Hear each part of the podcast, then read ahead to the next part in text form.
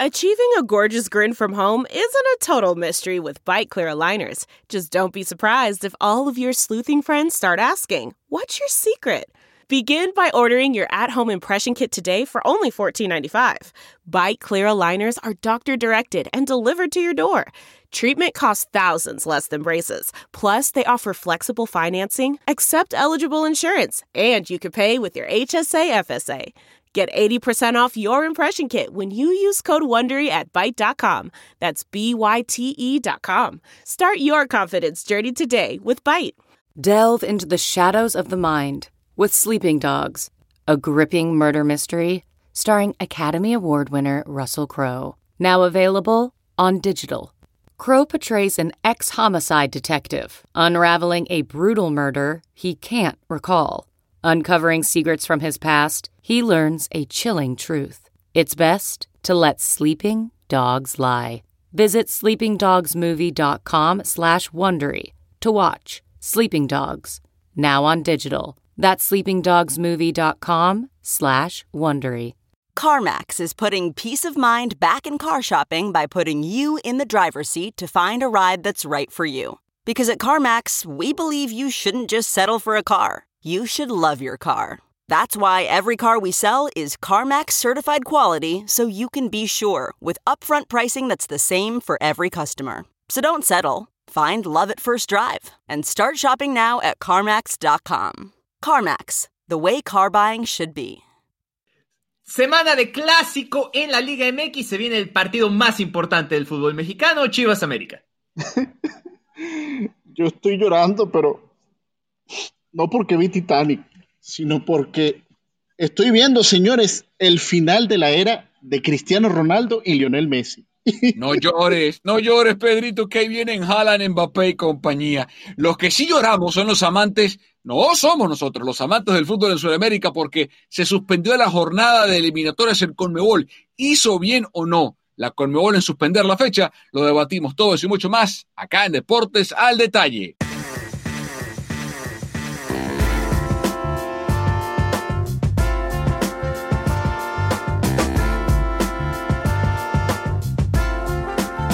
Buenos días, buenas tardes o buenas noches, depende de la parte del mundo y la hora en la que estén escuchando este podcast. Carlos Justice, Pedro Andrade quien les habla, Carlos Mauricio Ramírez, episodio número 24, uno de los dos números de Kobe. Así que hoy vamos con Mamba Mentality a este podcast. Señores, ¿cómo les va? Todo bien, y mi querido Charlie, eh, bienvenido de vuelta. Hiciste como lloran, te fuiste en el episodio 23, pero regresaste después, así que eh, bienvenido de vuelta, ya más calmado, relajado. No, nunca. Eso sí, relajado sí, calmado nunca. Y vengo a ganar tres títulos más, como hizo MJ. Pero no como el Barça. Digo, sorry, lo tenía que Ah, bueno, bueno. Eh, vamos a hablar del clásico nacional, señor Pedro Andrade. ¿Estamos listos para hablar de el inminente triunfo del América? ¿O no? ¿De quién, perdón? América. Ah, ok. ¿Y, y de cuándo acá? ¿De cuándo acá tú, Carlos? Ok, eso. Ah, pero yo, yo te invito a que, yo te invito, que yo, yo te invito, a que me sigas en mis redes sociales. Hace más de tres meses, cuatro meses. Yo te respondí me, en tus redes sociales. Yo te dije, me inscribí en la cofradía, en la religión. Eh, soy devoto ahora del americanismo al 100%, al 100%. Como lo, como lo dijo Justice la otra vez, por una camiseta blanco y negra. Pero, por el okay. motivo que sea, por el motivo que sea. Mira, yo tenía varios condicionantes. Uno, que fuese un equipo, pues con un nivel, tampoco, tampoco le voy a ir a un equipo que no gane nunca, ¿no? Ya, o sea, no, tampoco.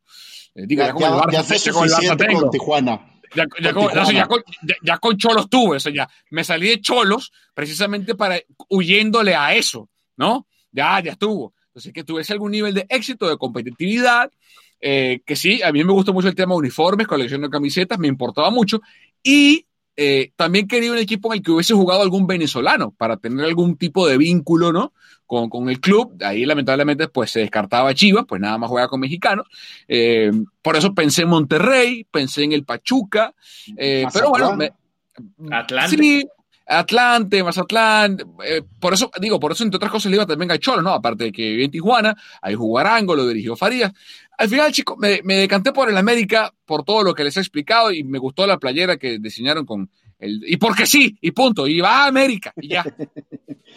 Mira, yo estoy listo para, eh, para lo que va a pasar entre las Águilas del América y las Chivas de Patalajara. Me gusta. bravo, bravo, bravo, bravo, Pedro. Bravo, eso se imprime, eso va para la rotativa, ¿eh? Las chivas rayadas de Empatalajara. Me gustó, Pedro, me gustó. Lo, lo pensando, tengo días pensándolo. Tuviste seis semanas para hacerlo. Bien.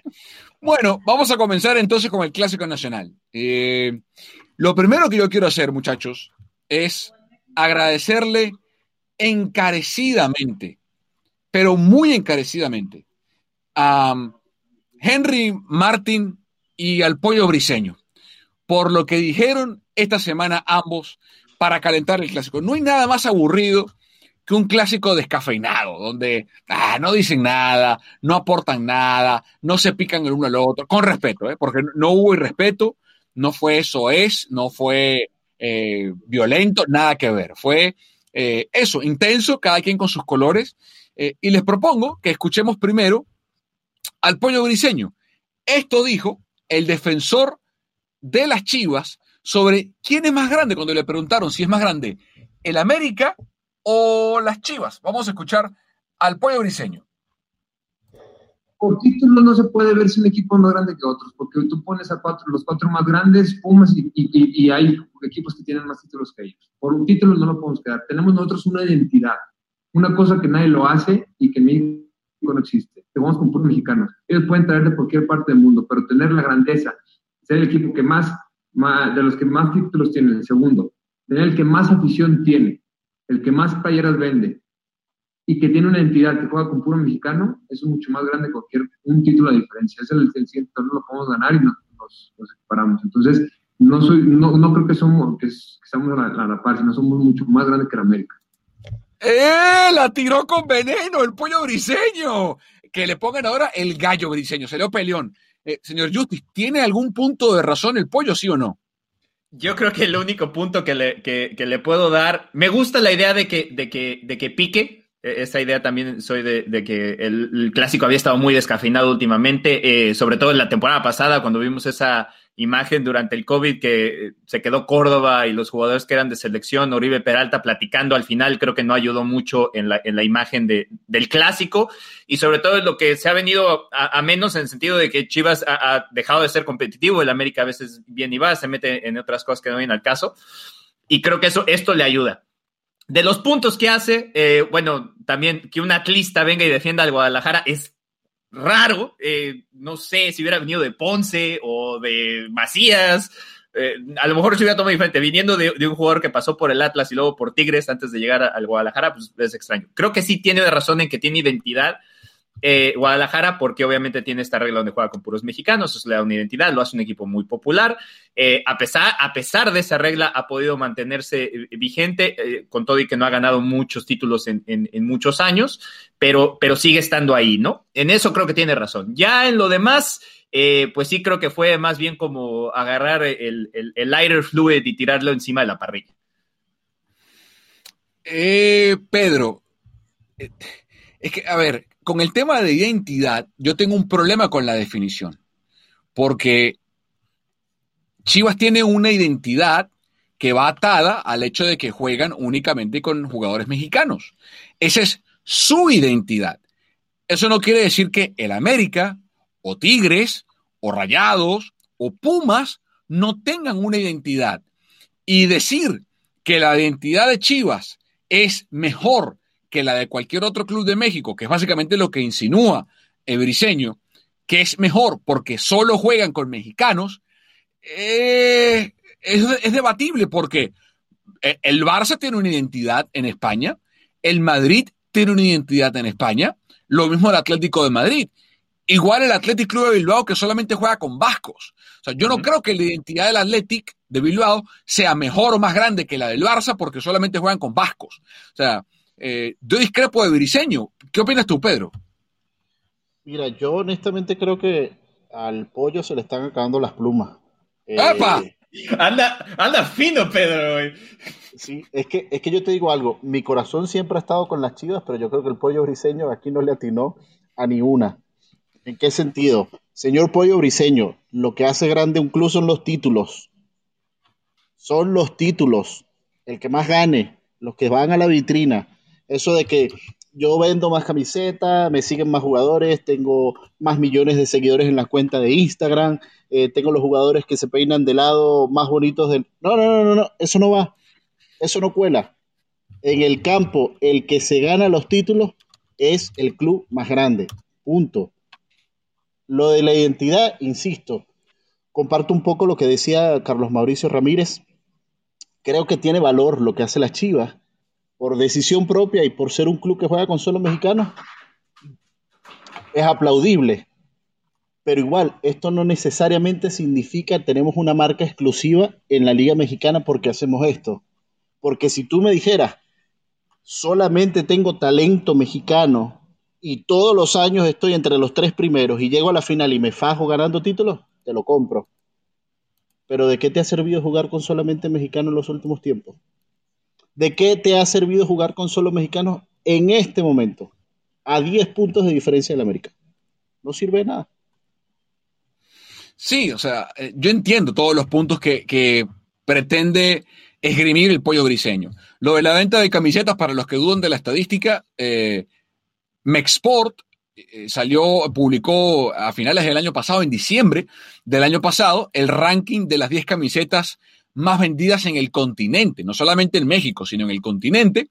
Eh, y Chivas es el número uno de América, no solamente del fútbol mexicano. Según estadísticas, insisto, del año pasado, eh, Chivas vendió 2.345.000 camisetas. Le siguió Boca con 2.230.000, Flamengo con 2.037.000, luego Corinthians con 1.713.000 y el América estuvo en el quinto lugar con 1.668.908 para ser exacto. Eso está muy bien. Eh, yo insisto, para mí es una mezcla de cosas. La afición, la cantidad de afición que tengan, los títulos. Yo, por sobre todas las cosas, podemos estar o no en desacuerdo con lo que plantea el pollo griseño. Yo lo que quiero es, Carlos, es agradecerle porque encontró una forma, el pollo griseño, muy sana, porque no fue que vilipendió al América, no criticó de forma malsana, no se metió con ningún jugador, no fue Soez, no fue Procas. Eh, insisto, para un jugador que tiene apenas un año y medio en el Guadalajara, porque llegó eh, en el 2019 a Chivas el Pollo Griseño, luego el paso por Atlas, Tigre, Juárez, Veracruz y el Feirense. O sea, eh, que tenga ese nivel de, identificación con el rebaño, para mí es para aplaudir. Y, se lo agradezco porque le pone picante. Y ese picante generó esta reacción que vamos a escuchar ahora de Henry Martín, casi que respondiéndole al pueblo griseño sobre en qué lugar debe estar el América y, qué lugar cree él que ocupa el, conjunto de Cuapa. Este es Henry Martín. Y ahora se viene un partido muy importante que, fuera de, que si es para dar un golpe de autoridad, que, claro que es, es así, de seguir demostrando que, que América está por encima, que América es más y que América se merece siempre estar en la parte de arriba como, hemos demostrado. Por supuesto que nos vamos a matar en la cancha para que así sea y siga siendo de esa manera. Y Henry Martín, y, lo que les quiero preguntar, y entramos en, en, a hablar del partido, yo creo que esto, Carlos, y quiero tu opinión, es bueno para el desarrollo del partido. Porque los que jugamos fútbol, amateur, compota, preinfantil, segunda división, tercera, los que estuvimos en fuerzas básicas a mayor nivel o menor nivel, inclusive los que hoy en día lo, practicamos de forma recreativa con, bueno, cuando se podía, antes del COVID, eh, con amigos del trabajo inclusive, sabemos que el partido es distinto cuando hay algo de por medio, cuando hay una rivalidad que, viene exacerbada, cuando yo te veo en la oficina y te digo, el fin de semana no tienes chance, y, y eso va picando y eso afecta el partido. ¿Qué impacto, Carlos, crees que va a tener esto, que apenas estamos grabando esto el miércoles y falta para el domingo todavía? ¿Qué impacto va a tener dentro del desarrollo del compromiso?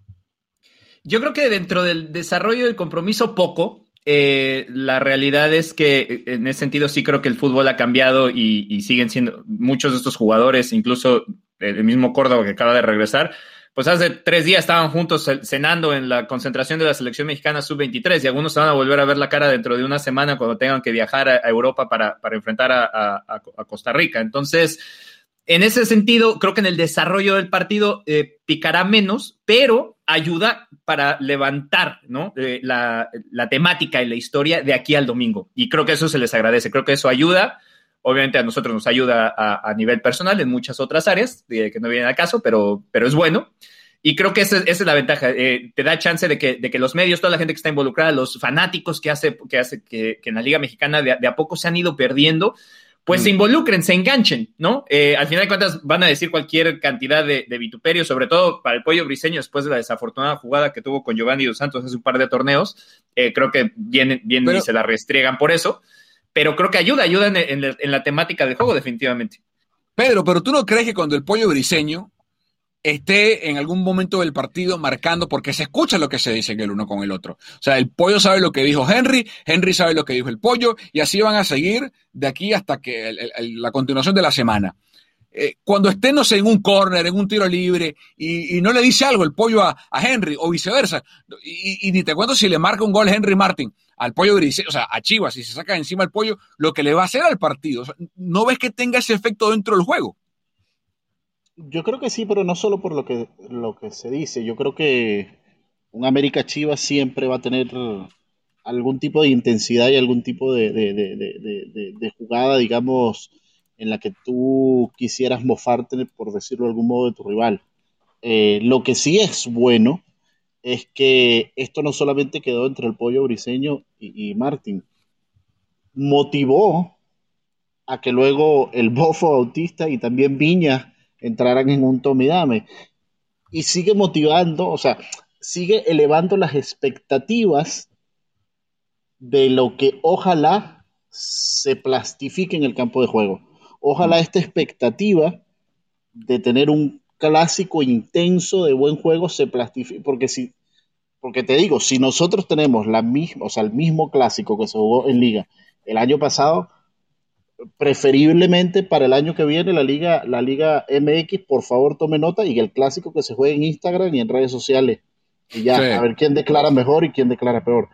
Porque si vamos a ver el, el partido aburrido del año pasado, podremos decir misa y podremos generar la expectativa que tiene, pero esto no tiene mm. sentido.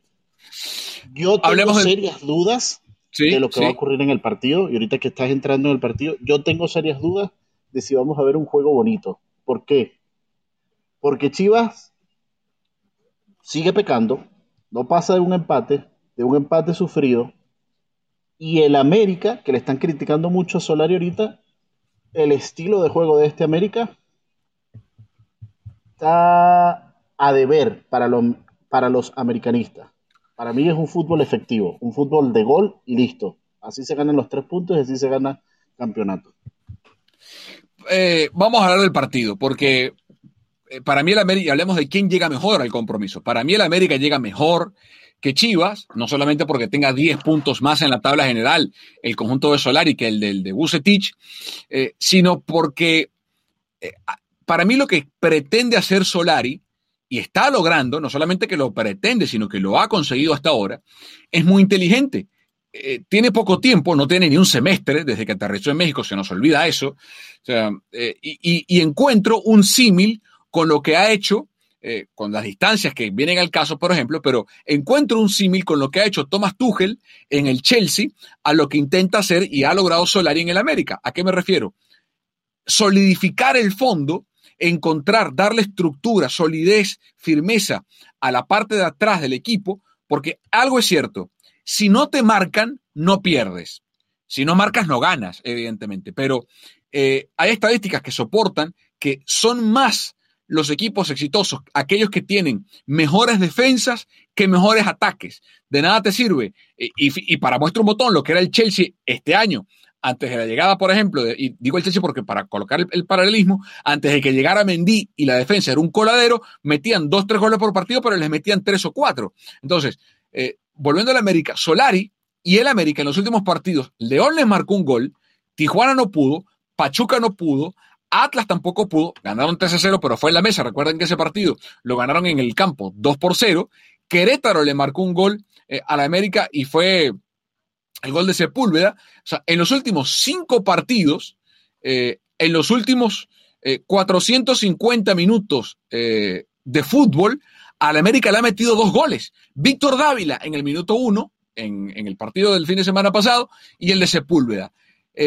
lo demás, la fluidez, el estilo, creo que tarda más en llegar, toma más tiempo en cocerse esa receta, eh, eh, ese platillo. Entonces, Solari por lo menos solidificó la parte de atrás, ya le ha dado esa, identidad clara a la América, y qué mejor partido que este contra el rival de siempre, contra el rival grande, que no anda bien, que tiene problemas en defensa, porque es cierto que marca, pero también le marcan, porque por algo siguen pasando los partidos, para ver si se suelta un poco más. Eh, y ojo, porque mostró reacción contra León, que es el campeón defensor, con ese gol de Martín rápido, y mostró reacción para cerrar el partido con el muy buen gol de Viñas en la semana pasada. Y además, eh, creo que Chivas también tiene la desventaja de que se le viene lo más complicado del campeonato. Eh, estos empates, a pesar de que sigue invicto, que creo que la única virtud que se le puede sacar a Chivas a comparación de lo que era el año pasado es que sí genera.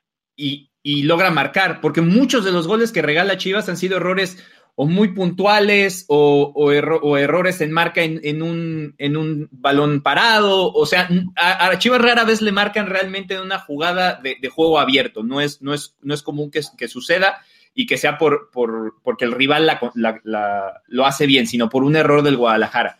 Entonces, eso es malo, porque pues por eso están donde están, pero por lo menos José Juan Macías y, compañía hacia arriba se han mostrado como una de las mejores ofensivas del torneo.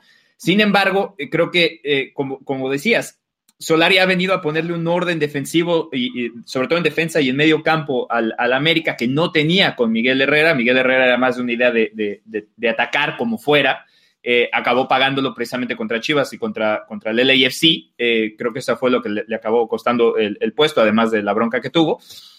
Pero aquí Solari se ha, se ha dedicado a solidificar eso, a tener una estructura eh, de, un bloque que se note que está, que está en buena conjunción con el resto del equipo y ya lo siguiente a la hora de generar, pues sí lo va haciendo de poco a poco y, los equipos para mí sí se hacen de atrás para adelante. Y si hay otra muestra de que la defensa es más importante que el ataque, sobre todo en la Liga Mexicana, pues ahí está el caso de Pumas la temporada pasada. Pumas era una de las mejores defensivas, Talavera era una muralla y Pumas con una sola jugada acababa, ganando el partido 1 a 0. Ahora ha sido lo totalmente opuesto y ahí es por eso Pumas está donde está. Entonces, sí creo que llega el América como amplio favorito, además con esos ocho partidos que tiene sin perder, quitándole el Atlas que fue sobre la mesa, y, tiene todas las de ganar. Ahora, los clásicos siempre son diferentes. Eh, Solari, si algo tienes que tal vez sabe lo que es la, presión de jugar un clásico, conoce el clásico mexicano aunque sea por fuera, y ahí puede, puede ayudar a, a afianzar al equipo, pero pero sí creo que eh, puede ser un parteaguas para ambos equipos porque a Chivas, al venirle lo más fuerte del campeonato, puede ser un, lugar donde pueda decir, ah, bueno, estoy a medio campeonato, le gané al América, pude romper a uno de los equipos fuertes, vamos a construir a partir de esto. Si no, lo veo muy posible que acabe rasguñando el, ese doceavo lugar para meterse a liguilla o quedándose fuera. Em, Pedro, un jugador clave. Vamos ahora a hablar de, los movimientos y de las figuras para este partido. Te pido un jugador clave de cada club para ti para este fin de semana en el Clásico Nacional. Mira, primero, eh, antes de entrar con el jugador clave, Sebastián Córdoba, una baja sensible hasta el momento. Todavía no se sabe si, si, va a llegar o no, pero hasta el momento es una baja sensible. Eh, yo creo que en el caso de las Chivas, Antuna me está dejando en deuda, muy en deuda. Este, y en el caso del América, yo me voy por Martín. Eh, indudablemente lo que está haciendo, lo que está haciendo eh, eh, en este momento, lo decías tú, en un América más estable, en un América que tiene equilibrio en el campo, no es el América del Piojo, que se desbocaba en el ataque y lo pagaba en defensa, creo que ha encontrado el equilibrio. Para este juego en, puntual, en específico, del, clásico del fin de semana, Chivas llega literalmente entre veladoras. Lo decía Carlos Justi. si Chivas no gana, o sea, Chivas realmente no le sirve el empate. Si Chivas no gana, lo que se le viene de aquí en adelante es candela. Ahora le toca lo más fuerte del torneo. Y si Chivas mentalmente no sabe superar al América, yo creo que ni de oceavo. Yo creo que se despide totalmente de lo que está pasando. Los próximos cinco partidos del América, de, Chivas son en casa contra el América, visita a Rayados, recibe a Santos Laguna, eh, América hoy es segundo, Monterrey hoy es tercero, Santos Laguna hoy es quinto, eh, luego visita al Cruz Azul en el Azteca, que es puntero, o sea, de los próximos cuatro partidos son sin orden, son contra él. Bueno, sí, en orden, segundo, tercero, quinto, primero, y luego Tijuana eh, en el Akron, que es el equipo que tiene justamente por encima. O sea, lo bueno de la dificultad del calendario de Chivas, Carlos, es que al menos tienen la posibilidad de enfrentar equipos que lo superan en puntos, poder justamente descontarles. Eh, Carlos, tu turno, una figura, un jugador clave para Chivas y para el América para el Superclásico Nacional del domingo. Yo creo que los dos porteros van a ser clave. Eh, creo que Gudiño y Ochoa van a ser clave en este partido. Eh, Martín ha estado bien. José Juan Macías ha estado bien, pero los errores puntuales en, la defensa de Chivas, si Gudiño puede salir en una buena noche y, con la calidad que tiene Memo Ochoa, creo que van a acabar siendo factores los dos. Ojalá tengamos muchas acciones de gol, pero creo que por ahí va a pasar lo más lucido del partido. Eh, para mí hay dos jugadores que, y qué bueno que tengamos todos puntos de vista distintos. Para mí, eh, el jugador más importante en el América va a ser el peruano Pedro Aquino. Eh, lo sacó justamente Solari a, medio tiempo en el partido contra León eh, para evitar que recibiera otra amarilla el, peruano y que se perdiera el, clásico de este fin de semana. el futbolista de 25 años, desde que llegó de León, ha sido la sala de máquinas de la mitad de la cancha del conjunto del América.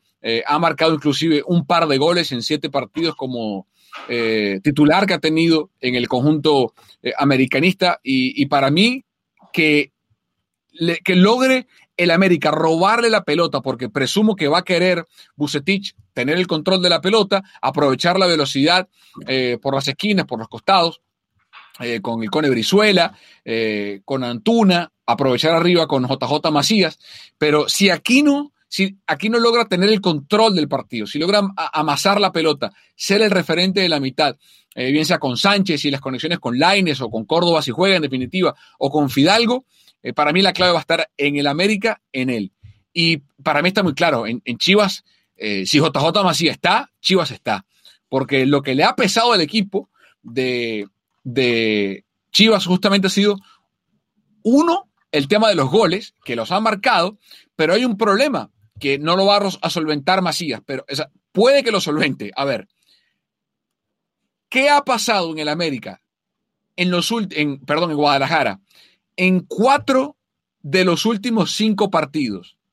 ¿Qué le ha pasado a Guadalajara en cuatro de los últimos cinco partidos? Le marcaron, le marcaron primero. Exacto. Ian, González le marcó en el, empate contra Necaxa. Eh, Torres le marcó en el triunfo contra Pumas. Silveira le marcó en el empate contra Querétaro y Nico Díaz le marcó en el empate contra Mazatlán. Entonces, Chivas está remando contra corriente siempre. En los últimos cinco partidos solamente el gol de Molina contra Pachuca, luego lo empató Cabral, fue el único partido en el que Guadalajara tuvo ventaja temprano en el compromiso.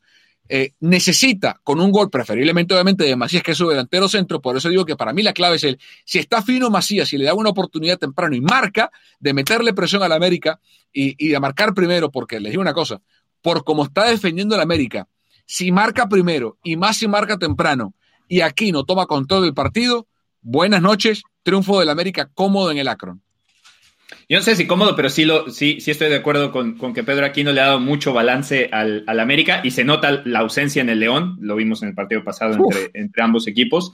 Eh, creo que era parte fundamental del, equipo campeón de, Nacho Ambriz y obviamente al perderlo es una pieza importantísima que ganó, que ganó el América uno de los lugares donde Chivas sufre, que es contener el medio campo, normalmente brincan esa línea, que ahí es donde puede, donde puede ser factor. Y después lo que dices, si marca primero eh, Guadalajara puede más o menos estar en control, pero para mí sigue siendo preocupantes los errores en defensiva, porque Guadalajara puede marcar primero y aún así viene un balón parado, no se marca bien, o queda un balón en el área, o viene un autogol, o cualquier. Por eso digo que en general Yo me enfoqué en porque al final de cuentas es la última línea de defensa y creo que cuando anda bien saca, muchos saca de muchos problemas a, la defensa, a la defensa de Guadalajara. Pero para mí es la defensa de Guadalajara tiene que jugar un partido perfecto porque América tiene todas las de ganar y más como dices, es muy probable, no digo que vaya a pasar, pero es muy probable que se fuera abajo primero. Y por eso yo decía hace rato en el noticiero, cuando estábamos juntos, que yo sí veo un empate, precisamente por eso. Veo al América marcando primero y, y, después Guadalajara viniendo de atrás. Creo que es lo más posible. Bueno, cerramos con nuestros pronósticos. Comenzamos con Pedro Andrade. Pedro, marcador del Superclásico Nacional del domingo, siete, bueno, desde las seis y treinta de la tarde, con una gran previa por acá, por nuestra casa que es Telemundo. ¿Cómo queda el partido, Pedro? 1-1. Eh, el empatalajara sigue empatando. Eh, el, comentarista en, inglés de las Chivas en televisión, Carlos Justis, ¿cómo queda el partido? 2 a 2. El América va a ganar el Superclásico Nacional en el Akron, dos goles a uno. Veremos qué pasa el domingo. Una super jornada de fútbol mexicano, no se lo pueden perder a través de Telemundo 48 si nos escuchan en el área de la Bahía o si escuchan en cualquier parte del territorio estadounidense. Sintonicen su estación de Telemundo local y ahí van a poder ver eh, el partido en cualquier parte. Vámonos a más fútbol, pero ahora en Europa, porque parece que estamos ante el cierre de un ciclo. Lo debatimos acá en Deportes al Detalle.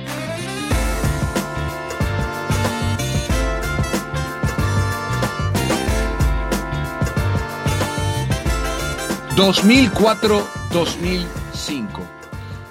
Esa fue la última vez que la UEFA Champions League tuvo a Cristiano Ronaldo y a Lionel Messi eliminados en octavos de final el mismo año. En ese entonces, el Barça quedó apeado de la competencia a manos del Chelsea. 5 eh, por 4 en el agregado. Eh, terminó avanzando aquel equipo londinense.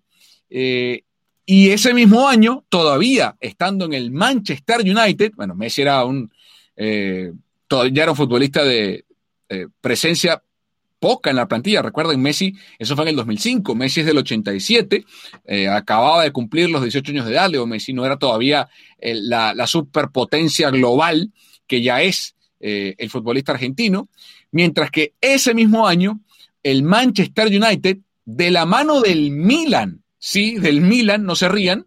El Milan jugaba a niños la Champions League, aunque no lo crean. El, equipo del Milan sí, jugaba, eh, ganaba títulos en Italia y, sí le iba bien.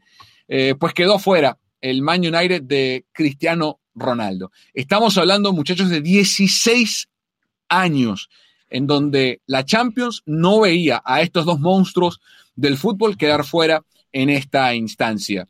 Entonces la pregunta se convierte, ¿estamos ya, Carlos, ante el cierre del ciclo de Messi y Ronaldo? Eh, yo creo que sí, siempre y cuando estén en equipos no tan poderosos. Creo que siguen marcando una diferencia. Lo vimos hoy con el golazo que, anotó el Leo Messi, aunque después eh, el, penal. Pero creo que si los dos, eh, en este caso, estuvieran en un equipo, por ejemplo, al revés, si Messi o Cristiano hubiera estado hoy en el Paris Saint Germain o estuviera tal vez en Manchester City, rodeado de esas figuras, no estaríamos teniendo esta conversación. Lo que sí sucede es que Messi se ha quedado en el Barcelona, el Barcelona con todas estas subes y bajas, y creo que sí es el, la muestra de que ya ellos solos no pueden hacerlo, o que ya tienen menos injerencia de la que tenían en algún momento. En, en algún momento con un par de situaciones ellos resolvían, ¿no? Eh, el gol de la lluvia acaba viniendo, eh, el primero por lo menos, acaba viniendo una jugada de, Cristiano que, rompe la línea y después la toca atrás para que Chiesa pueda meter el, gol. Entonces creo que ellos siguen, siguen teniendo esos chispazos que muestran por qué es. Lo que pasa es que ya no puede uno estar siempre pensando que ellos van a resolver las cosas. Y ahí es donde empieza el declive, pero no sé si sea el cierre totalmente de, de los dos. Porque lo interesante, Pedro, de, la pregunta es la siguiente. Eh, si al día de hoy hacemos un corte de cuentas, en la Liga Española, el Barça no es líder, es segundo, eh, escoltando al Atlético de Madrid, está a seis puntos del equipo de Simeone. La Juventus es tercera en el calcio, a diez puntos, con un partido pendiente, podría estar a siete. La Juventus a diez del líder, que es el, el Inter. Es decir, ni, ni Ronaldo ni Messi hoy están en Champions y tampoco están líderes en sus torneos. Sin embargo, Ronaldo hoy es el capo canoniere en el calcio, es el goleador, el máximo goleador de la Serie A con 20 goles, y Messi es el máximo goleador de la Liga Española con 19. Eh, luego lanzo esos datos. Pedro, ¿estamos en el cierre de la era Messi-Ronaldo? Yo creo que no. Eh, obviamente sí estamos ya viendo como el principio del declive o el principio de su despedida. Este, yo creo que aguantan quizás unos 2, 3 años en máximo nivel, pero también tiene mucho que ver, lo decía Justice, también en el equipo en el que juegues. ¿Por qué? Porque obviamente ya no tienen la edad, digamos, para ponerse el equipo exclusivamente a las espaldas. Ya no les da. Físicamente, aunque se mantengan, coman bien y ejerciten y hagan todo lo que tengan que hacer, la edad pega. Comienza a pegar. No corres lo mismo, no driblas lo mismo, etcétera, etcétera, etcétera. Y aún siendo así, fíjate, por ejemplo, lo decías tú, los números. Messi no es solamente el pichiche, también es el, mayor asistidor de la liga. Eh, en el caso de Ronaldo, yo creo el mayor error que cometió Cristiano Ronaldo fue haberse divorciado de Real Madrid. Ronaldo era el jugador para retirarse en el Real Madrid. O ahorita aprovechar la oportunidad y sabes qué, me voy al Manchester United. Si me quiero despedir quizás a lo grande, no lo sé. En el caso de Messi, lo mismo. Eh, se ha hablado mucho, por ejemplo, en los, últimos años, cuando con, todas las, las debacles europeas, de que Messi no ha dado la cara. Messi yo lo vi dando la cara en aquel 3-0 en el Liverpool, en el No Camp. Que después no apareció, en, sí, no apareció. Pero en un partido sí. ¿Dónde estaban los otros 10? A que hicieran algo más. Eh, lo mismo hoy. Apareció con un golazo, falló el penal. Sí. ¿Dónde estaban los otros? Hoy jugaron un, muy buen partido, de verdad no se le critica absolutamente nada, lo decía yo en el podcast pasado eh, le decía Carlos Justic, yo creo que un juego como el de hoy era necesario, aunque no se tuviese ningún tipo de, posibilidades, era un juego necesario para los jugadores del Barcelona, incluso para el mismo Messi, por un tema mm. de confianza de, lo que son. Eh, se le va a comparar mucho ahora con el inicio de la era Mbappé y Haaland, que son, digamos, los dos nuevos protagonistas mundiales.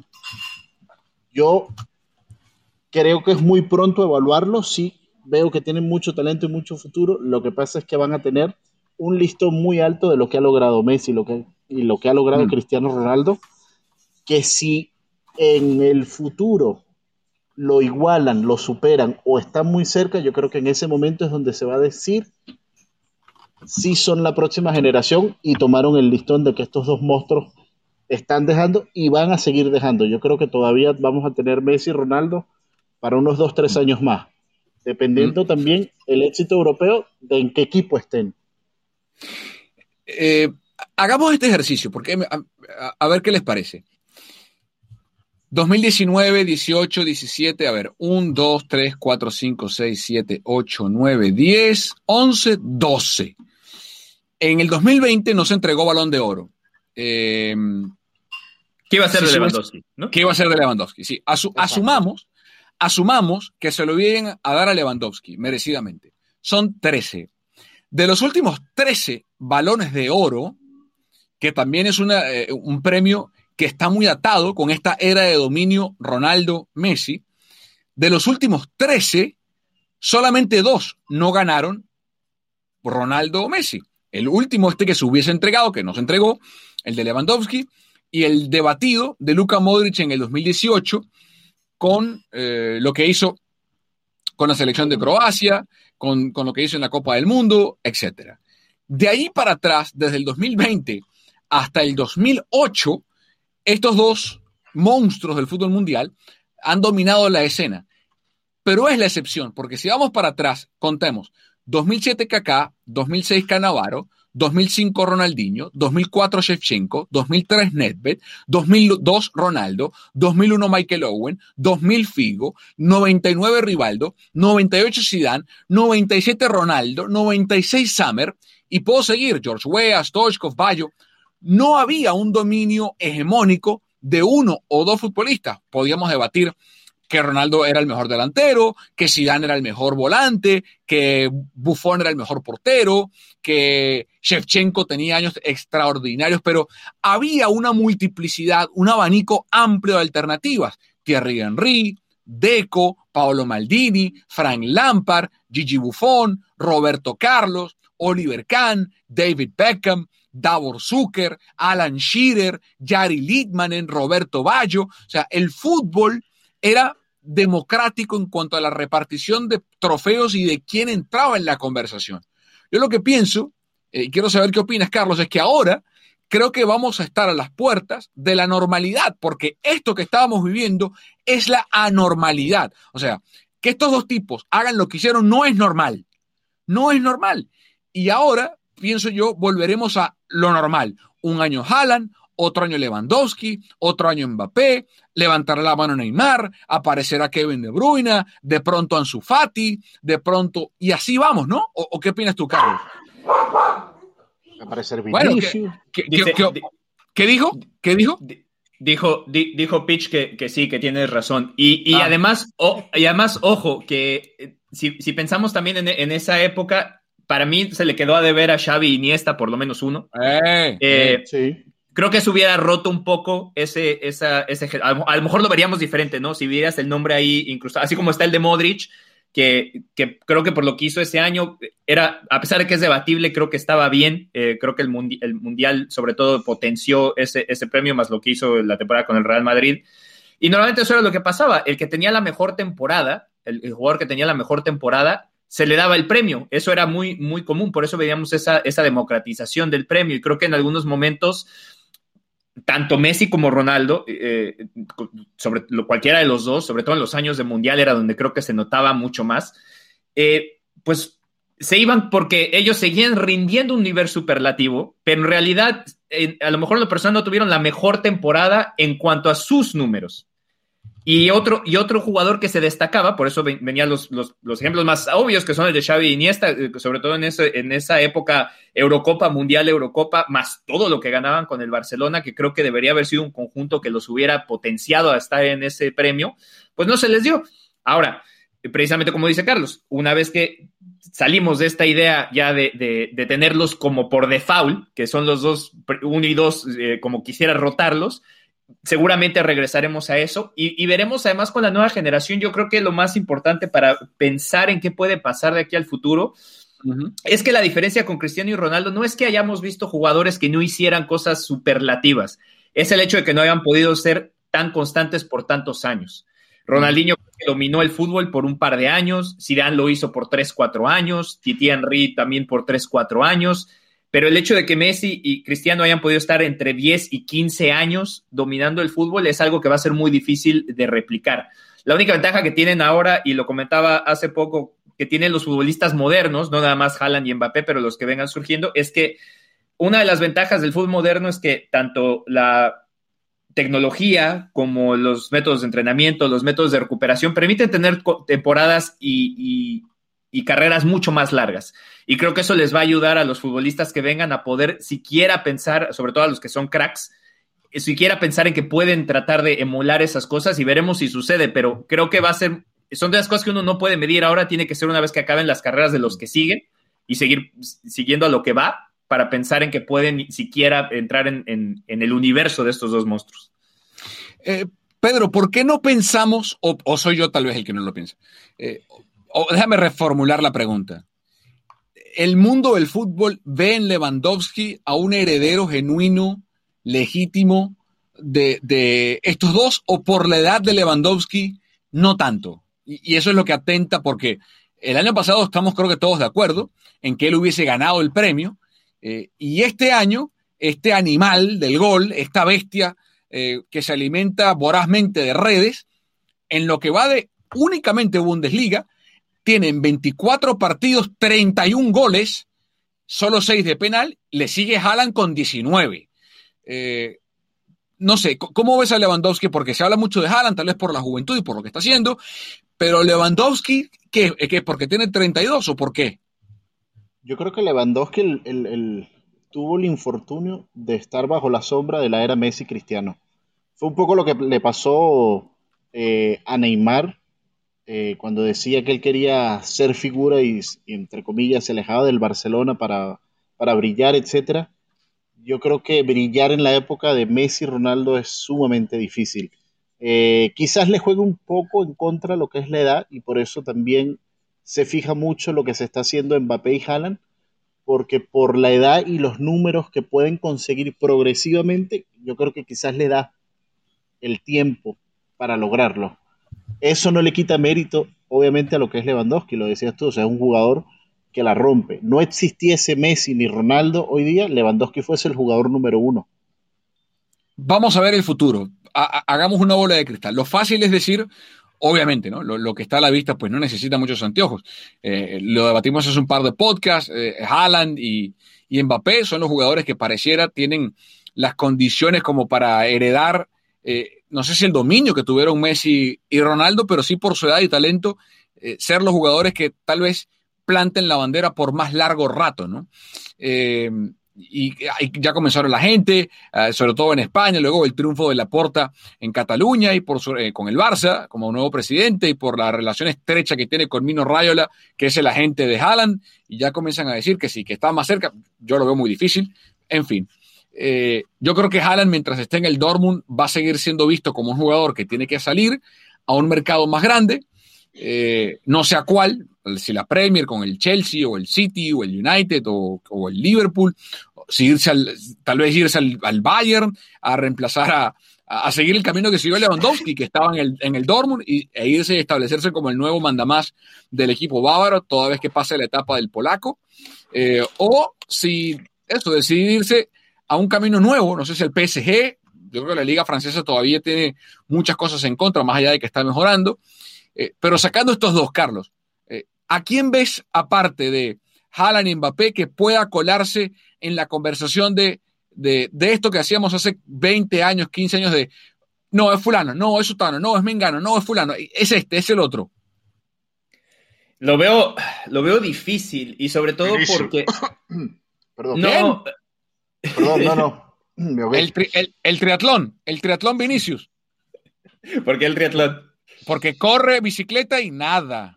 Corre bicicleta y nada. Y por muchos kilómetros, además. Sí, es el, triatlón Vinicius, entonces.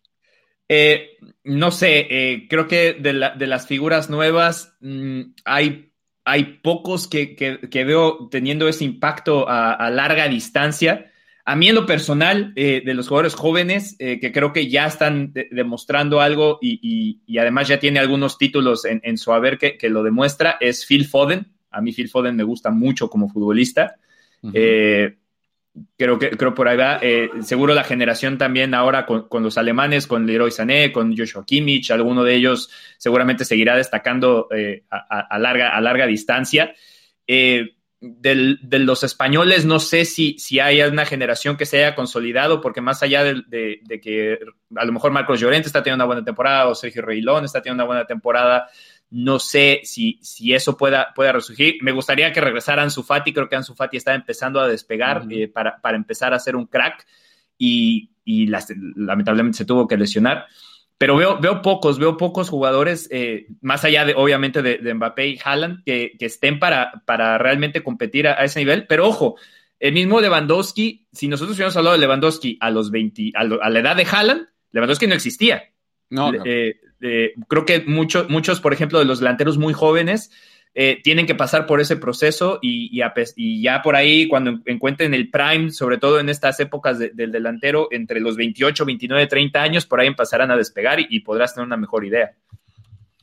Pedro, tú, sacando Mbappé y a Haaland, ¿a quiénes ves en la conversa? Mira, el problema es que hay muy buenos jugadores. Por ejemplo, está Sancho. Eh, me parece que Joao Félix es muy buen jugador está desaprovechado, sí. Sí, que totalmente está desaprovechado. Eh, lo decía también Justi Ansu Fati, por ejemplo. Eh, el mismo Dembélé que parece después de cinco años sentó cabeza. Este, pero para mí son jugadores muy buenos, con muy buen talento, pero para figura de crack es otra cosa. O sea, cuando tú dices para hacer lo que se ha hecho o para quitarle el título y ya estamos comparando lo que ha hecho Cristiano y Messi, son muy pocos. Y realmente, yo lo que evalúo es el tema edad, rendimiento y, su evaluación a futuro. No hay en este momento nadie distinto a Mbappé y Haaland. Para mí. Y, ojo, eh, Charlie, antes de que, regreses, eh, con, CR7, o sea, si nosotros analizamos a Cristiano Ronaldo antes del Madrid, sí era un jugador que lucía, era un, me pareció un jugador, hacía goles espectaculares, pero no hacía la cantidad de goles que comenzó a hacer en el Madrid. Y no comenzó a hacer la cantidad de goles que empezó a hacer a los 30 años. O sea, creo que una de las cosas que, ha mantenido la, leyenda vigente de Cristiano es que era cuentagotas, cuentagotas, goles importantes en momentos importantes, eh, goles en finales de Champions, aunque no fueran muchos, aunque digo, no fueran muchos en, en, racimos. Y de repente, a la hora que comienza a hacerse más grande, esa disciplina lo lleva a seguir vigente y a comenzar a romper récord tras récord tras récord. Entonces, ahí es donde en este momento, por eso es difícil, ¿no? O sea, vemos a un Haaland que tiene 21 años de edad y ya tiene 19 goles en Champions en apenas 17 partidos jugados. Eh, ves a Mbappé, que ya es campeón del mundo a esa edad, pero tiene un techo todavía enorme. O sea, están muy jovencitos. Mm. Sí, hay, nombres que, son muy interesantes, que son muy atractivos. Eh, yo quiero ver la progresión, por ejemplo, de Rodrigo en el Madrid. Eh, quiero ver que, son, en, algún momento la cantidad de jugadores jóvenes que ha ido reclutando el Madrid y que los tiene cedidos o, simplemente embotellados para quién sabe qué esperar a darles qué progresión. Eh, quiero ver de qué es capaz Rodrigo en el Madrid. A mí me parece un jugador muy interesante técnicamente. Eh, creo que le falta desarrollo físico eh, y le falta fútbol, o sea, le falta jugar, pero las cosas que hemos visto de Rodrigo son muy atractivas y coincido con Ansu Fati, o sea, creo que lo de Ansu Fati eh, e, es un talento precoz realmente impresionante. El mismo Likes ha mostrado cosas muy buenas en poco tiempo. Perdón, porque también te digo, también, perdón, también te digo en qué posición estamos evaluando. ¿Y por qué te lo digo? Porque lo que está haciendo Pedri, por ejemplo, es de perla. O sea, lo que hizo Pedri en el partido de hoy y lo que ha venido haciendo con 18 años recién cumplidos, yo me quito el sombrero. Sí, mm. no, y, es un buen punto el que trae Pedro, porque, por ejemplo, yo iba a mencionar, eh, yo y, cuando, de nuevo, es, que estamos tan, tenemos tan frescas todavía las gringolas de la era Ronaldo Messi, que, que se nos olvida que antes en el debate no solamente se hablaba de delanteros o de jugadores totales como ellos dos, sino que se hablaba de centrales, de laterales izquierdos, eh, era un debate mucho más amplio.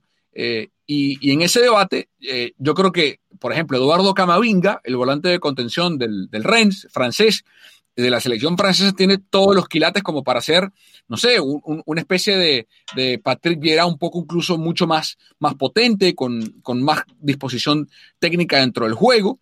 Eh, y, y, Vieira era un volante extraordinariamente técnico, aparte de su manejo táctico, tanto en el Arsenal como en el Inter y con la selección francesa, pero a mí Camavinga me parece un jugador de, una proyección también eh, muy, pero muy alta, y quiero ver qué pasa en, Asia, o sea, que, eh, tantos jugadores que hemos visto y de, todos ellos, eh, muchachos, Takefusa Kubo es el que parecía o parece, no sé, si va a despegar. John Minson es una realidad, pero tiene ya 28 años, o sea, yo creo que son, meterlo en esa lista como que no cabe, ¿no? no sé, no sé. Eh, por ahora nos colgamos a, Mbappé y a, y a Haaland y, dale, ¿no? Sí, total. Yo creo que, y para mí Haaland lleva la delantera, ¿no? Por, lo que decías la, vez pasada, no es solo la cantidad de goles, es su técnica, su tamaño, su potencia y, solamente puede mejorar, ¿no? Y, hablando de este lado del mundo, para que no piensen que solamente pensamos a nivel global, eh, yo creo que el talento estadounidense eh, más importante para ver hacia el futuro es Gio Reina. Eh, creo que lo de Gio por la edad, por la academia en la que se desarrolló e incluso por la genética. Tener papá y mamá deportistas de alto nivel, como es el caso de Gio, eh, y donde se está desarrollando, insisto, creo que Gio Reina puede ser el futbolista estadounidense de, mayor carrera y trascendencia en Europa, en una época donde salen tantos y tantos jugadores. Eh, y, Charlie, no, sé a quién ves eh, que pueda levantar la, mano por México, ¿no? Pues ahí está eh, Santi Muñoz de, de, Santos Laguna, eh, delantero de 18 años, lleva cuatro goles en, liga, pero ver un jugador de 18 años debutar en, en México no es, no es normal. Eh, tiene todas las condiciones para ser un gran delantero, ojalá se pueda ir pronto. Creo que de los más jóvenes es de los que está ahí. Y ahora quiero ver los, los que van a estar, que van a o que tienen que rendir en este preolímpico que estamos a punto de vivir dentro de una semana y que van a ir a Juegos Olímpicos. Creo que esa selección tiene nombres muy importantes, creo que tiene jugadores muy buenos. Y luego por ahí los que ya están perdidos por allá en Europa, que no han tenido mucho, mucho, mucho trajín, pero que creo que tienen eh, eh, espacio para explotar. Creo que, creo que hay bastante. Y solo para resumir lo de, lo de Joe Reina, creo que él y McKenny son los que más amueblada tienen la cabeza, como se dice en, en España. Eh, además con, con, la terrible pérdida de su hermano, que creo que lo hizo además madurar muy pronto. Eh, y, y, eso les va a ayudar a los dos a, a, potenciarse, ¿no? Uno con familia militar, el otro lamentablemente por todo lo que ha tenido que vivir, pero se nota, se nota en su juego, se nota en cómo declaran, se nota en cómo se manejan y, y es, y esos dos jugadores creo que van a ser la piedra angular de Estados Unidos. Yo pondría también en esa lista de Estados Unidos a Brendan Aronson, lo que al equipo al que se fue, está en el Red Bull Salzburg, el equipo del cual salió justamente Haaland, eh, está ahí, eh, eh, brilló en la MLS, lo rompió todo en la MLS, ya no tenía más espacio para dónde crecer, se fue a un muy buen equipo, como es el Salzburg, que está, para los que no manejan mucho el fútbol en, Europa, el técnico del Salzburg es estadounidense, Jesse Marsh y me, llamó la atención, coincido contigo con lo de Santi Muñoz. Eh, quiero ver qué pasa con Eugenio Pizzuto. Total. A ver, a ver cómo se desarrolla. A ver, está en un muy buen club, está en el puntero de la, de la League On, pero eh, hay que ser paciente. Hay gente que pide o, que cree que fracasó porque no ha jugado mucho. Eh, que es lo mismo que está pasando con Laines, ¿no? Calma, ¿no? Calma lo, mismo que está pasando con Laines. Eh, Laines llegó, se le querían que fuera titular y a poquito ha ido ganando minutos, se lesionó, eh, tuvo COVID lamentablemente, pero ha rendido. Creo que en esta, por lo menos esta temporada se ha visto bastante bien con el Betis. Y, hay gente que dice, bueno, pero es que todavía, pero, perdón, Diego Laines tiene 20 años de edad, tiene muchísimo todavía para dar. Sí, y no llegó, exacto, y no llegó con, tampoco con, con, con el letrero de, de superestrella. Mira, te, voy a dar este 11 y díganme ustedes si esto no es ilusionante para los seguidores de, la barra de las estrellas. A ver. Además por edad. El, portero, Zach Steffen, 25 añitos. En la defensa, Serginho Des, 19. Chris Richards, 20. Anthony Robinson, 23. Weston McKinney, 22. Me voy al mediocampo. Conrad de la Fuente, 19. Giovanni Reina, 17. Tyler Adams, 21. Delanteros, Christian Pulisic, 22. Timothy Wea, 20. Joe Sargent, 20 años. Ahí está el 11 millonario e ilusionante de los Estados Unidos. Ay, espérate, y dejaste a Darrell Dickey. Dejaste a Darrell Dickey por fuera. Sí, sí, sí. Dejaste a Jackson Jules por fuera. Dejaste, o sea, dejaste una cantidad de nombres. Ojo, que, que está a Sam Bynes. Eh, dejaste, te digo. Liden Kuch, de, de Payne. Y todos están por debajo de los 25 años. Esto es. ¿A quién, a quién pusiste a Tyler Adams? ¿En, equipo? delantera? No, no, no, no, Tyler Adams. en el medio campo, sí, sí, sí, sí, en el medio campo, sí. Tyler Adams para mí es el futuro. Eh, él, él o McKenny para mí son los, capitanes del futuro del Team USA. Pero. Puse, medio, puse en el medio campo Conrad de la Fuente, Giovanni Reina y Tyler Adams. Ok. ¿Y, y McKenny? McKenny lo había puesto atrás, pero es que creo que. lo puse atrás. Creo que la desventaja que tiene Estados Unidos como equipo, no por nombres, eh, no le ha tocado todavía un sinodal fuerte. Eh, veremos cuando, cuando le toque eliminatorias, por ejemplo. Eh, además, este es un ciclo que creo que están preparando para el 2026, no para el 2022. también sí, se tendrán que, sí, se tendrán que, que curtir pero yo no veo dos centrales fuertes en la selección de Estados Unidos y tienen un hueco en la lateral izquierda. Eh, creo que con Serginho Dest está, están bien. Eh, Serginho va a aprender un montón, además en, donde está, eh, también para poder hacer sus recorridos. Pero en, por el momento, por nombres, alguien de la misma calidad que el resto de los nombres en esas dos posiciones y en la lateral izquierda, Estados Unidos no la tiene. Y, por ahí, digo, te puede pasar factura a la larga después cuando tengas que jugar como equipo. Bueno, cerramos el debate y vamos al último tema por este podcast, la suspensión de la fecha de eliminatorias en la Conmebol.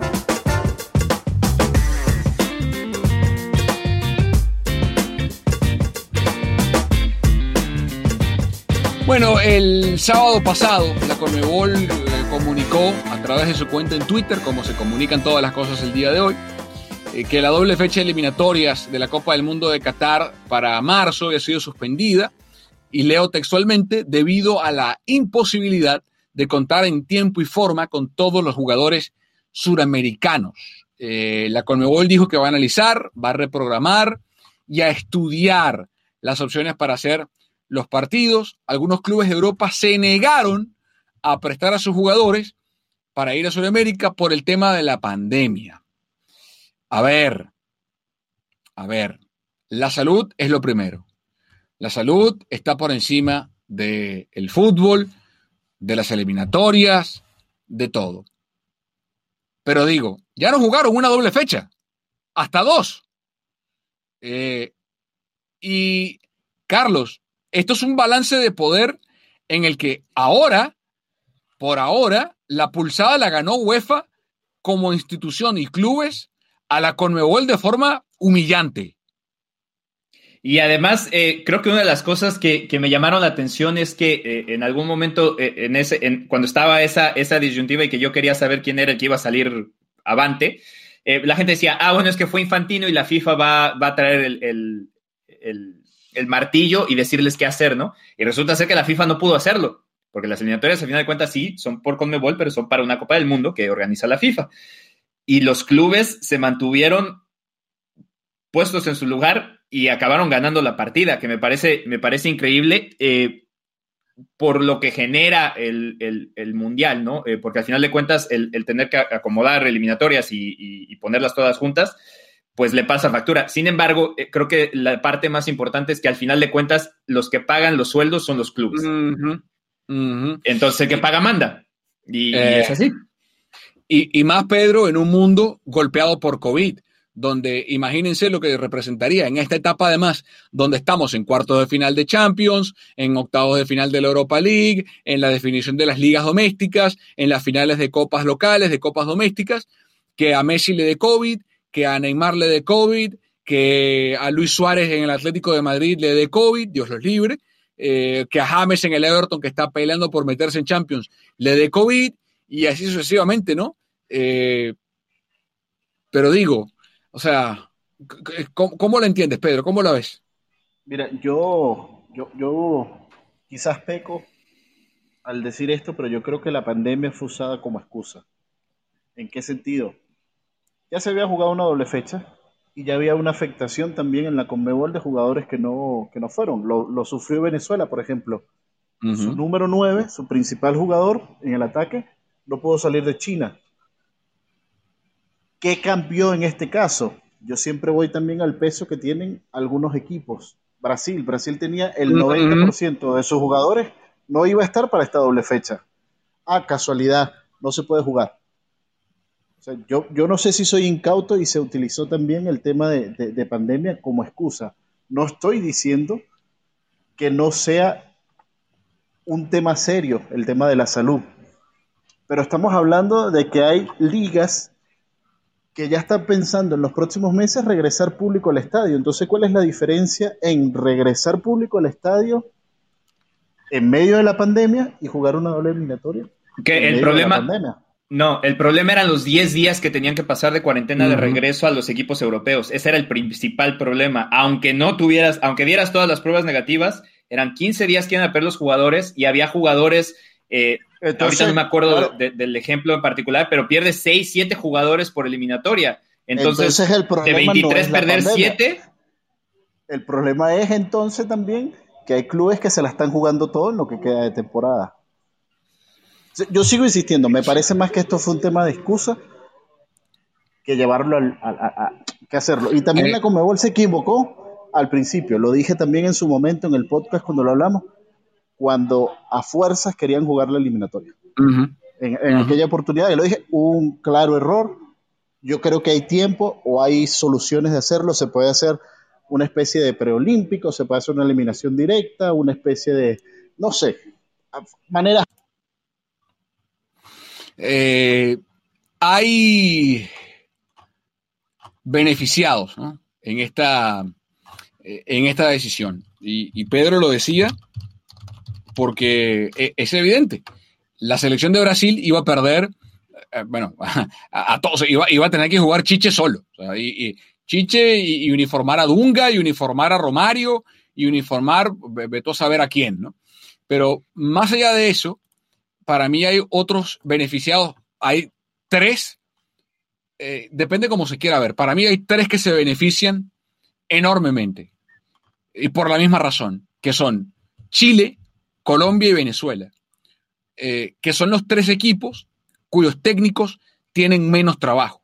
Eh, para José Peseiro en Venezuela, que hizo está haciendo un módulo de trabajo con jugadores del patio, es cierto que probablemente ninguno o muy poquitos de los que vio los va a utilizar en el futuro, pero al menos puede trabajar e impartir nociones y conceptos y ver el talento con el que tiene a su disposición el estratega portugués. Venezuela se nutre en un 97% su selección de jugadores que están en el extranjero, en México, en la MLS, en Chile, en Colombia, en Alemania, en España, en Italia, en Inglaterra, en Rusia.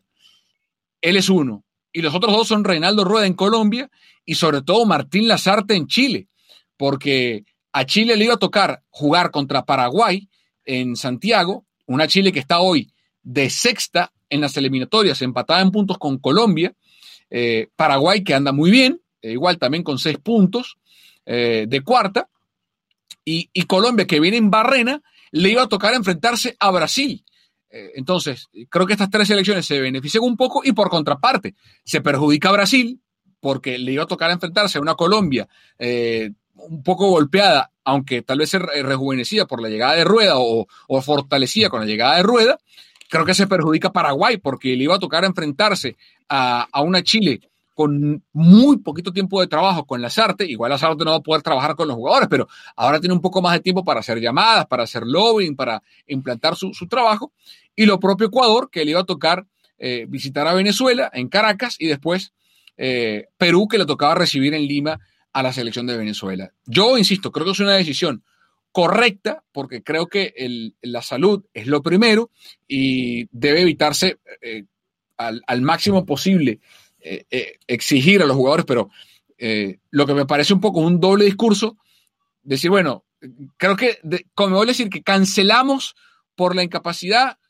no, no por eso, cancelaste porque no pudiste ganar la pelea contra los clubes. Eh, fue una forma elegante de decir lo que realmente pasó, que es que UEFA se impuso, ¿o no, Charlie? Sí, totalmente. Y además, lo único que sí me parece un, un discurso, un doble discurso es que tenemos elecciones como Estados Unidos y México que van a viajar a Europa para, para, jugar. Y, después regresan y, no sé, el, protocolo no es exactamente el mismo. Aquí pasa porque... y ojo, acaba siendo un problema gubernamental, porque es lo mismo que pasó con los San Francisco 49ers, por ejemplo, en comparación con el resto de la liga. En Santa Clara no se podía entrenar. Entonces, como en Santa Clara no se podía entrenar, los únicos perjudicados en ese sentido fueron los Niners. Y no fue porque fue un problema de liga, acá es igual. Inglaterra es la que tiene esa regla, porque además ellos mismos tuvieron el problema de, la cepa inglesa. Entonces, ellos mismos, para poder controlar a su propia población, bueno, si los jugadores van y vienen, pues van a tener que estar eh, eh, aislados y van a tener que cumplir con la cuarentena. Y, me parece eso representa un problema. Y me parece bien, porque ahora, yo insisto, y por eso comencé mi comentario diciendo que para mí la salud está por encima del fútbol, de las eliminatorias, de, todo, de todo. Y lo último que queremos es a un jugador eh, de cualquier nacionalidad, por ejemplo, que juegue en Inglaterra y que aterrice en un país suramericano eh, y que a lo mejor tiene inclusive menos estructuras eh, de, sanidad o, o de salud para lidiar con lo que está pasando en la pandemia y que ese jugador de, forma totalmente accidental eh, propague la cepa inglesa o la cepa una distinta en ese país. Y, que a lo mejor que están tan cerca de la vacuna eh, y ahora pues eh, que esa propagación retroceda a esta nación suramericana en la lucha contra el COVID-19, que insisto, estando tan cerca del, final de esta pandemia que ya cumple un año de vida, tristemente, pues que estemos ya tan cerca de, de pasar, de, salir del túnel, que vengamos a con una doble fecha eh, anularlo todo. Pero bueno, eh, señores, feliz semana. A ver quién gana el clásico, ¿no? Nos vemos la semana que viene, nos escuchamos la semana que viene. Yo, yo solo quiero saber, a ver, digo, yo, yo, yo estoy diciendo que van a empatar, pero eso me recuerda que la próxima vez voy a hacer que, ya que Carlos se quedó con mi camiseta de los Pumas dorados gloriosos de la UNAM en su colección, pero ahora es Me la- americanista. Me la regalaste, pero espérate, yo tengo camisas. mira, tengo camisas. No, no, eh, eh, déjame terminar. A ver, a ver. Deja de terminar. Ya que hiciste ese cambio, ya que hiciste ese cambio, la próxima vez le vas a tener que poner algo con tus águilas. Ok, ok. Está bien, está bien. Pero, pero hagamos una cosa. Eh, vamos a ver, ya va. Es más, vamos a hacer algo aquí en caliente. En caliente, en caliente. Va, me gusta. Vamos a ver, no para el partido del domingo, porque ya, o sea, eh, al- algo mejor. A ver, Eh, déjame ver la fecha. La voy a marcar. Ah, perfecto. Es la última fecha para el 2 de mayo. Pumas América, tus Pumas contra mis águilas. Ahí le ponemos carnita a los tacos. Va, me gusta la idea. Sale, sale. Bien. ¿Lo, lo- lo Eh, escuchaste, Pedro? Lo Sí, escuchaste. sí, sí, aquí está. Hasta la semana que viene, Charlie. Hasta la semana que viene, partner. Y bueno, vamos a ver quién se lleva el clásico primero. Esto fue Deportes al Detalle.